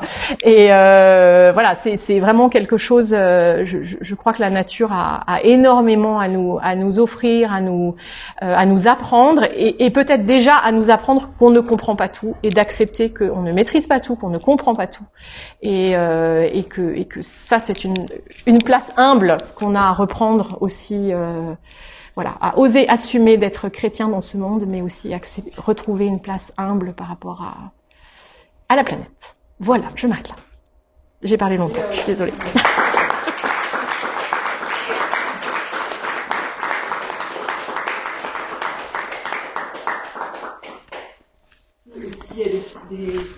euh, Oui, avec plaisir. Euh, vous avez beaucoup parlé du coup de toute la population qui soutenait, etc. Oui. Euh, est-ce qu'il y avait des paroissiens qui étaient pour ce projet euh, d'autoroute? Euh, Et du coup, parce que du coup, il y, a des, il y a des personnes qui une lettre anonyme d'un maire mm. assez radicale pour l'opposition, est-ce que c'est mm. constructif, etc. Et alors, dans cet exemple-là ou dans d'autres exemples les, peuvent avoir des mm. positions partisanes assez tranchées, euh, il peut y avoir des personnes qui, sont, qui ont une autre position, une position opposée, mais une mm. position argumentée et, mm-hmm. calme, entre guillemets. Mm-hmm. Mm-hmm. Et comment gérer, comment gérer ça et comment. Euh, parce que du coup, j'imagine que dans ces cas, ça peut ne pas être évident des paroissiens avec un, une position radicalement opposée euh, de trouver leur place aussi euh, dans, dans, la communauté moment-là. Mm. Et comment un peu dealer avec ça, le fait que bah, souvent les communautés euh, chrétiennes ne sont pas uniformes en termes de position, enfin, mm. de position partisane, et comment gérer ça du coup euh, mm. avec euh, une prise de position assez tranchée d'un pasteur. Mm-hmm. Alors, euh, Colpsheim, c'était vraiment très particulier par rapport à, à tous mes mêmes les, collègues hein, qui étaient dans les villages euh, environnants. Euh, Kolbsheim était vraiment, euh, enfin, je veux dire, être pour le GCO à Kolbsheim, euh, en fait, personne n'osait le dire, quoi. Même pas une question de paroissien, pas paroissien. Parce que comme le maire était encore plus mobilisé, vraiment, ça, c'était pas, c'était quasiment pas possible de dire qu'on était pour le GCO à Kolbsheim. Donc ça, ça m'a évidemment énormément aidé. C'est-à-dire, comme je disais, je pense vraiment que pour moi, ça aurait été compliqué en tant que pasteur si je ne m'étais pas mobilisé. Euh, là, c'était vraiment voilà. Mais ça, c'est Kolbsheim. C'est vraiment très particulier. Euh, L'ambiance était très particulière. Moi, je suis pasteur de plusieurs villages et l'autre village en bas de la colline où ils sont un peu plus loin du JCO, ils en avaient absolument rien à cirer. Et euh, donc en fait, alors moi, j'ai pas eu de, de j'ai personne qui est venu me dire euh, oui mais attendez moi je vais vous expliquer pourquoi je suis pour euh, des bâtons personne ce qui aurait été intéressant en fait. Hein. Mais personne. Mais par contre, je savais clairement que le village d'à côté, euh, moi j'en parlais pas dans mes cultes, machin. C'était comme si j'étais, euh, voilà, la pasteur euh, de d'avant entre guillemets quoi. Hein. Donc moi j'ai pas du tout, voilà, j'avais pas, j'ai pas ramené ça tout le temps, j'ai pas, j'ai pas joué là-dessus. Et donc j'ai accepté que même dans mon conseil, le conseil presbytéral hein, qui gère la paroisse, il y a, y, a, des personnes qui étaient pas du tout, pas du tout mobilisées sur cette question, voire pour. Euh, certainement. Et euh, alors bon, je pense que c'était peut-être un peu, un peu, un peu difficile pour eux de, devenir, euh, voilà, de, d'affirmer leur, voilà, d'être, d'être pour ce projet. Mais, mais en tout cas, ce que j'ai, moi, j'ai réussi, en tout cas, à, ne pas, à ne, à ce qu'il n'y pas de scission à ce qu'il n'y ait pas de tension, à ce qu'il n'y ait pas de scission dans la paroisse, parce que j'ai voilà, j'ai pas cherché à faire de la pub tout le temps pour ce que j'avais vraiment ma vie de militante et puis ma vie de pasteur et c'était c'était relativement euh, euh, relativement séparé. Euh, donc ça n'a pas et, au conseil je leur racontais toujours ce que je faisais mais sans jamais leur dire venez quoi demain il y a rendez-vous vous devez être là jamais je n'ai jamais dit ça. euh, même peut-être pas assez, je me dis maintenant, mais euh, pour dire voilà, j'ai vraiment essayé de, de, de, séparer les choses. Donc, en tout cas pour moi, ça n'a pas posé de problème, euh, même si je sais très bien qu'il y a des gens qui étaient euh, qui étaient pour, effectivement. Après, sur la question de est-ce que c'est la place d'un pasteur de se mobiliser de manière un peu tranchée, comme vous disiez, ça c'est une vraie question. Hein, et, et comme je le disais au début, moi je me suis rendu compte maintenant, enfin après coup, que euh, c'est ma ma vision du ministère parce que j'ai grandi dans des familles euh, de pasteurs politisés pour dire ça comme ça. Euh, mais c'est pas le cas du tout du tout du tout de tous les pasteurs en général et de tous les pasteurs alsaciens encore moins parce que les c'est quand même un milieu très conservateur plutôt à droite. Donc ça ne va pas du tout de soi. Et on a une réunion de, de pasteurs sur le sujet politique et, et pastorat où un collègue nous a dit moi de toute façon pour moi un pasteur ne peut pas être contre quelque chose Bon. Donc c'est sûr que là on part assez, voilà, j'ai quand même dit que, heureusement que deux trois pasteurs s'étaient positionnés contre un certain nombre de choses dans l'histoire parce que ça a quand même joué des rôles importants dans certaines euh, crises, euh, voilà, bien au-delà d'un petit euh, contournement. Donc, mais, mais pour dire que même au sein du pastorat, hein, clairement, nous on est une toute petite, on est une petite dizaine à avoir cette compréhension-là du ministère sur 200. Hein. Donc, euh, et, et, alors la question, ce qui nous a beaucoup été renvoyé, c'est oui, mais le ministère d'unité. Voilà, en tant que pasteur, on doit faire l'unanimité, on doit avoir, euh, on doit être le pasteur de tout le monde. Euh, mais en fait, enfin, bon, ça c'est mon, ressenti, mais, mais pour moi c'est pas ce que dit l'Évangile. On n'est pas là pour être consensuel et pour pour faire l'unanimité. On, on, est là pour porter une parole qui nous paraît juste. Et moi, j'ai, voilà, j'ai euh, jusqu'à maintenant, j'ai toujours réussi à dire ce que je disais avec avec mes tripes, quoi. C'est pas, voilà, je suis pas en train de faire un discours, je suis pas, euh, et, euh, et, donc je, je, je, crois plus à ça, mais mais clairement, il y a, y, a, même des collègues qui me prennent pour une folle. Hein, faut dire les choses comme elles sont, quoi. Je veux dire, je me suis retrouvée en formation permanente avec des pasteurs de l'autre bout de la France, et quand je me suis présentée, j'ai eu, je suis la pasteur de Kolbsheim, et elle m'a dit,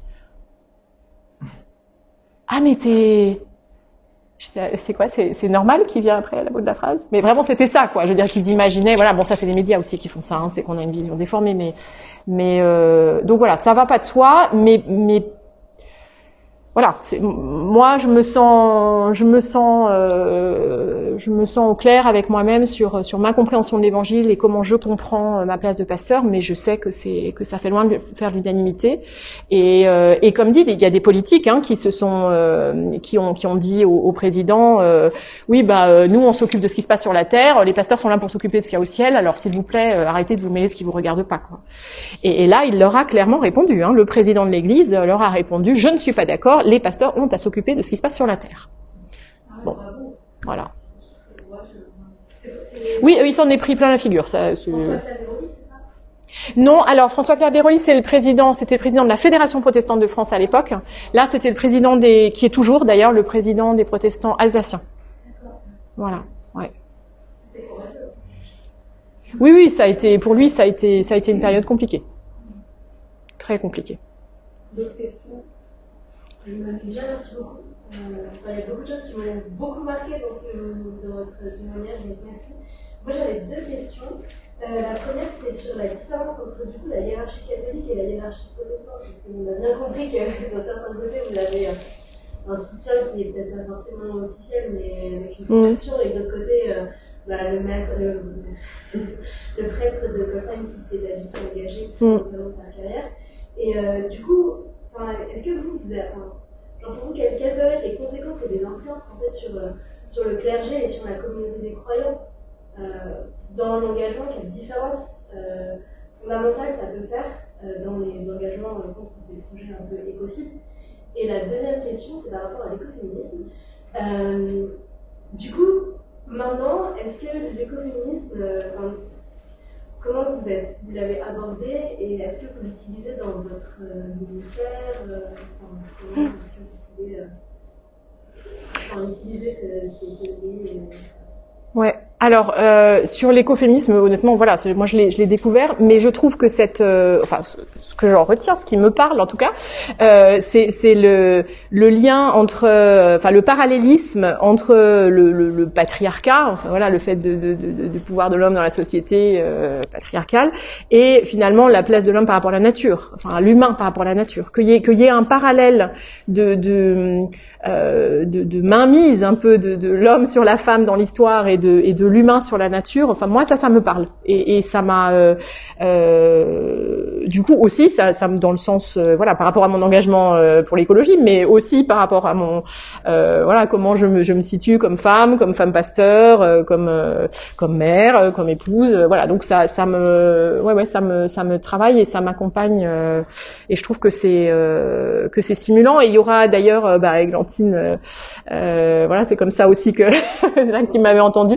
Voilà, j'ai participé à un, colloque euh, qui avait été, euh, qui, a, eu lieu à Genève, mais qui était euh, organisé par Oh, My Goddess.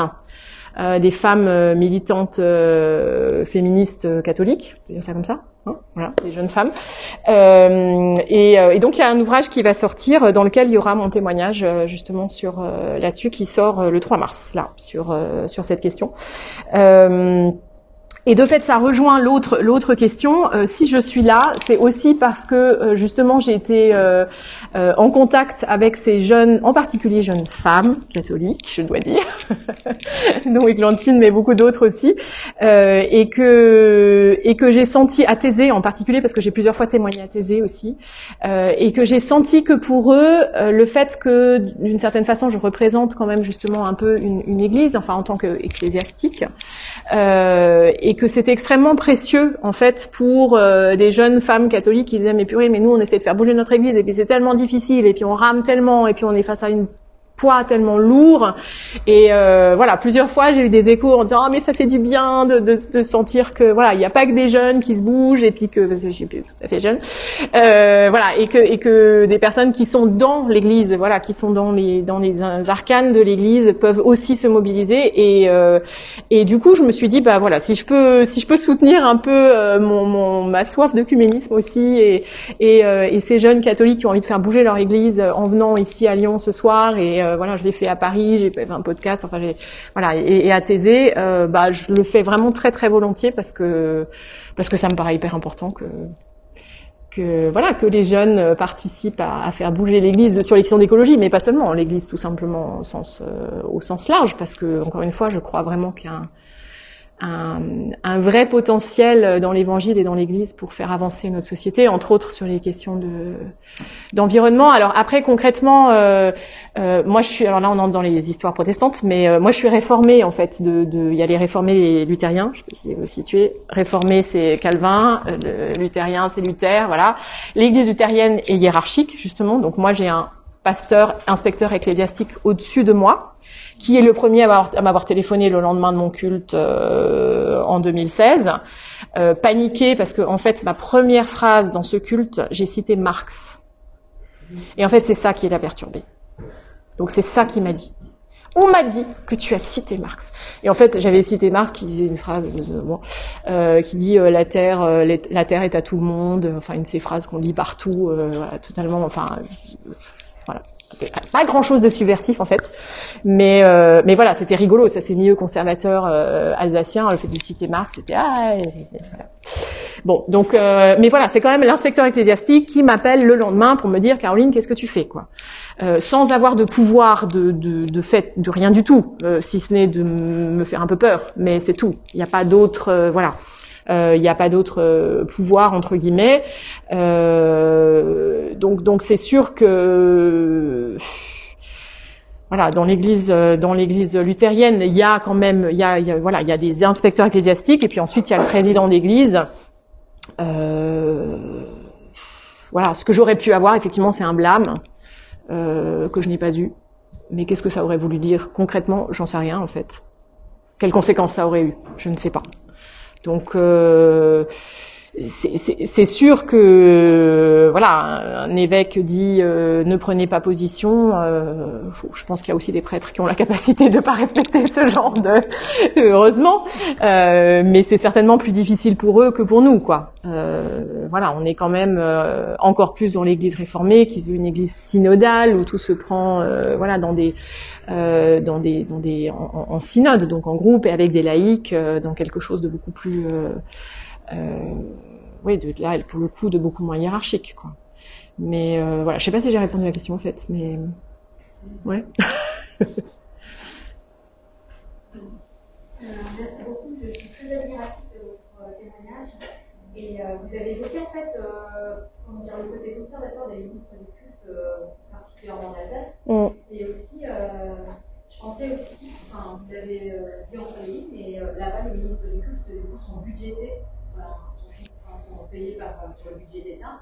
Et à votre avis, quelle est la part entre ces deux éléments dans le fait que, ben, autour de vous, finalement, pendant ce combat, il y a eu très peu d'ecclésiastiques qui ont pris position de manière euh, voilà, euh, engagée euh, contre cette destruction de l'environnement, finalement, enfin, sur tous ceux qui, qui, étaient dans le coin, là, de, de, là où on a rasé la forêt. Mhm. Du coup, c'est une question complexe, hein, je pense que je pose, mais du coup, à votre avis, comme ça, quelle est la part entre ces deux éléments dans leur, dans, dans leur rigidité? À, comment dire, Parce que pour moi, le spirituel, ça va forcément de pair avec une indépendance d'esprit. Euh, et du coup, un courage qui va avec, pour, euh, ne serait-ce que pour euh, témoigner d'une cohérence, mhm. pas seulement auprès de, des fidèles qui viennent à la prière, mais aussi pour, pour, être bien quoi, avec soi-même. Mhm. Cette capacité à être, être soi, mais aussi à être avec les autres et les de comme vous dites, sont en cohérence avec, avec les évangiles.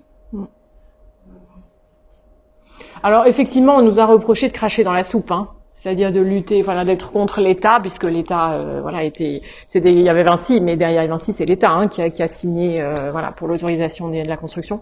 Donc, euh, donc, on nous a reproché effectivement de cracher la soupe en disant vous êtes payé par l'État et puis là vous allez, voilà, vous vous opposez à l'État, c'est pas cohérent.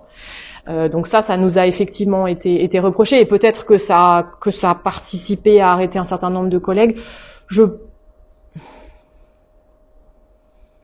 il y a, y a, quand même clairement des collègues, euh, voilà, qui, qui, qui partagent pas du tout les convictions écologiques, euh, enfin écologistes ou je sais pas comment il faut dire, enfin voilà, et qui euh, et qui, qui, voilà qui ont maintenu dur comme fer que c'était une bonne idée, qu'ils euh, voulaient pouvoir aller à, Strasbourg plus vite en voiture et enfin on a aussi eu des oppositions très autant des, des collègues que, de, que des gens euh, voilà très très très très simples, très très concrètes, très voilà même si on avait beau essayer de leur expliquer que ça serait pas le cas, ce qui n'est effectivement pas le cas d'ailleurs, mais bon, c'est pas grave. Euh, donc je sais, oui, après voilà, l'Alsace c'est un milieu, un milieu conservateur, hein, ça c'est, ça c'est sûr. En tout cas les campagnes, surtout. Strasbourg est plutôt, euh, plutôt à gauche et plutôt euh, maintenant écolo, mais je, ouais, je, pense, je pense quand même qu'il y a vraiment une vision du pasteur comme euh, le. D'ailleurs, c'est marrant parce que le maire de Kolbsheim, il a dit euh, dans une interview, il a dit euh, ah oui, le fait que la pasteur se positionne, ça c'est quand même une sacrée caution, c'est important. enfin, voilà, mais ça c'est le village alsacien, quoi. C'est clair que en France, il y a plein d'endroits où on s'en fiche complètement de ce que dit le pasteur, on sait même pas qu'il existe, quoi. Donc là, on est dans une autre réalité. Mais dans cette réalité-là. Euh, euh, voilà, on peut, il y en a beaucoup effectivement qui considèrent que le pasteur, il fait partie des notables et qui doit euh, serrer les mains de tout le monde, être bien avec tout le monde et, euh, et, avoir un discours qui plaît à tout le monde, quoi. C'est, je pense plus en Alsace qu'ailleurs. Je, je m'adresse à la protestante euh, de l'intérieur qui est à côté de moi. oui, on dit la France de l'intérieur, au-delà des Vosges. Vous êtes tous en France de l'intérieur.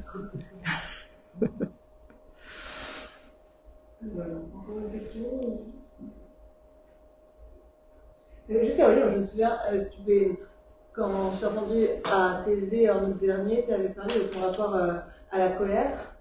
Euh, est-ce que, enfin voilà, quand tu disais que du coup tout ce que tu avais vécu cette expérience, ça t'avait fait relire les évangiles différemment, de avoir une autre approche, la colère euh, est un péché capital. je comment, enfin, comment est-ce que tu, est-ce que voilà, ton rapport à la violence, ton rapport à la colère, euh, en, quoi, en quoi il a changé euh, Ouais, en, quoi il a changé et puis qu'est-ce que comment est-ce que ça, ça t'a, ouais, ça t'a amené d'autres réflexions mm. Voilà, je me souviens que ça m'avait marqué.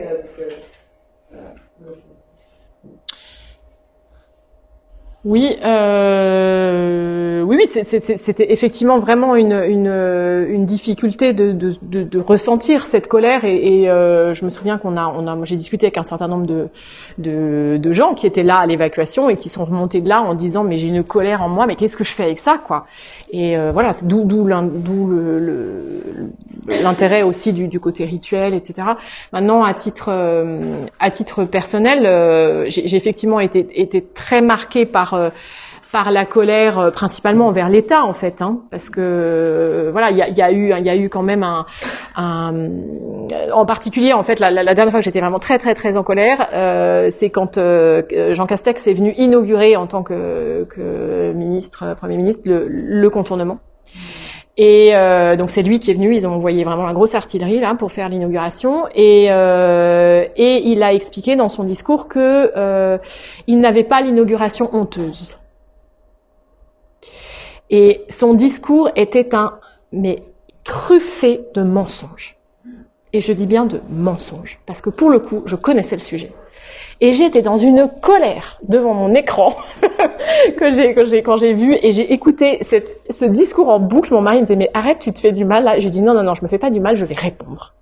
Parce que vraiment, c'était et c'est extrêmement inquiétant en fait, et c'est un des objets que, que euh, aussi auquel j'ai pas vraiment de réponse, mais c'est l'inquiétude sur sur euh, et, qui était partagée par beaucoup de gens et le le, le risque même de d'envoyer la politique, euh, voilà, de, de, de plus voter, d'être parce que dire mais il y a parce que je me disais mais mon Dieu, mais sur ce sujet que je connais, là je peux dire laïment, laïment, laïment, laïment, et en tous les sujets que je connais pas en fait, mais c'est la même chose.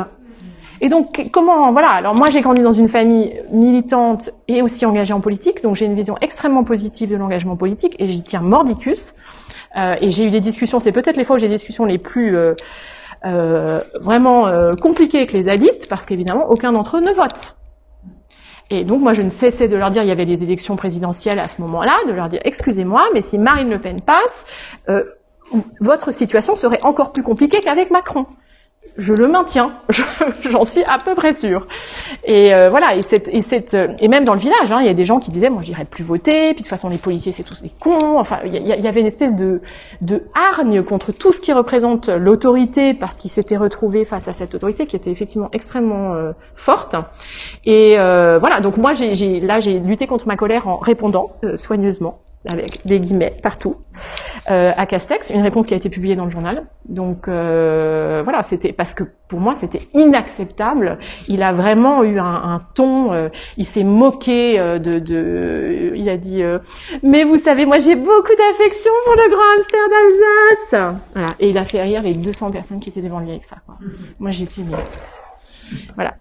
Donc alors que la France a été condamnée hein, pour euh, par rapport à, au Grand Hamster d'Alsace, la France a été condamnée par l'Europe sur euh, sur son incapacité à sauver. Enfin, je veux dire, il y a des trucs.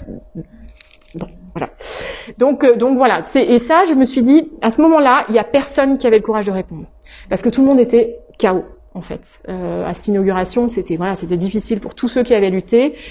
Et d'une certaine façon, je me suis dit, ben ça, c'est peut-être encore mon boulot de pasteur de voilà d'oser prendre la plume, d'oser euh, voilà de pasteurs qui avaient été militantes, donc je savais que ça serait publié, euh, et d'oser dire simplement voilà il y a, y a, des choses qu'on ne peut pas laisser passer et il y a des, des, mensonges et une une vraiment un, enfin il s'est vraiment moqué de, de, de, tous les militants. Je trouvais ça inacceptable et euh, moi ça m'a fait beaucoup de bien en tout cas c'est sûr. Et, euh, et voilà j'ai eu beaucoup de retours de gens qui m'ont dit mais merci parce que en fait personne n'avait le courage de le faire. Et euh, entre ceux qui pouvaient pas ceux qui avaient plus la force ceux qui voilà etc euh, voilà. Donc je et vraiment je l'ai fait en, en me disant c'est euh, encore dans mon rôle de pasteur quoi de, de, de faire ça. Après comme je l'ai dit euh, je, je, pense que la désobéissance civile, vue comme les choses se passent et n'avance pas, euh, je, je l'assume totalement ce choix de la désobéissance civile. Alors là, c'est très soft, hein, voilà, on était dans une, on n'a pas fait grand chose, hein, mais euh, euh, mais mais d'être avec des représentants des différentes religions dans cette, c'était de la désobéissance civile simplement parce que c'était une, une manifestation non déclarée, hein, c'est tout. Euh, c'était pas c'était pas bien méchant, mais euh, mais mais euh, mais ça a marqué. Il y a quand même eu pas mal de retours dans les journaux. Il y a eu un article dans le Monde. Il y a eu donc c'est euh, Oui, je pense que la désobéissance civile, toujours dans la non-violence, euh, je pense qu'en tant que religieux, et là je mets vraiment religieux au sens large, euh, on, a, on a toute notre, euh, toute notre place dans la mesure où, légitimement les choses n'avancent pas et où l'État ne, ne, fait pas son boulot. En tout cas, voilà, c'est ce que je peux considérer, et donc je me sens légitime à aller jusqu'à la désobéissance civile, jusqu'où je ne sais pas, mais mais donc voilà, je dirais, je dirais que c'est répondre par la non-violence à la violence, bon ça voilà, il y a des illustres euh, personnes qui l'ont dit avant moi, mais mais euh, mais par contre euh, être là quoi, oser être là, oser oser affirmer son opposition, oser dire qu'on n'est pas d'accord, que que ça ça me paraît, enfin moi voilà, c'est ce qui c'est ce qui me, me permet de continuer à à avancer et, et, du coup d'essayer de faire de la colère quelque chose de, de positif quoi. Et je crois que c'est possible. De constructif. Merci pour votre écoute. N'hésitez pas à venir nous retrouver pour une prochaine conférence au café Le Simone, 45 rue Vaucourt, dans le deuxième arrondissement de Lyon. À bientôt.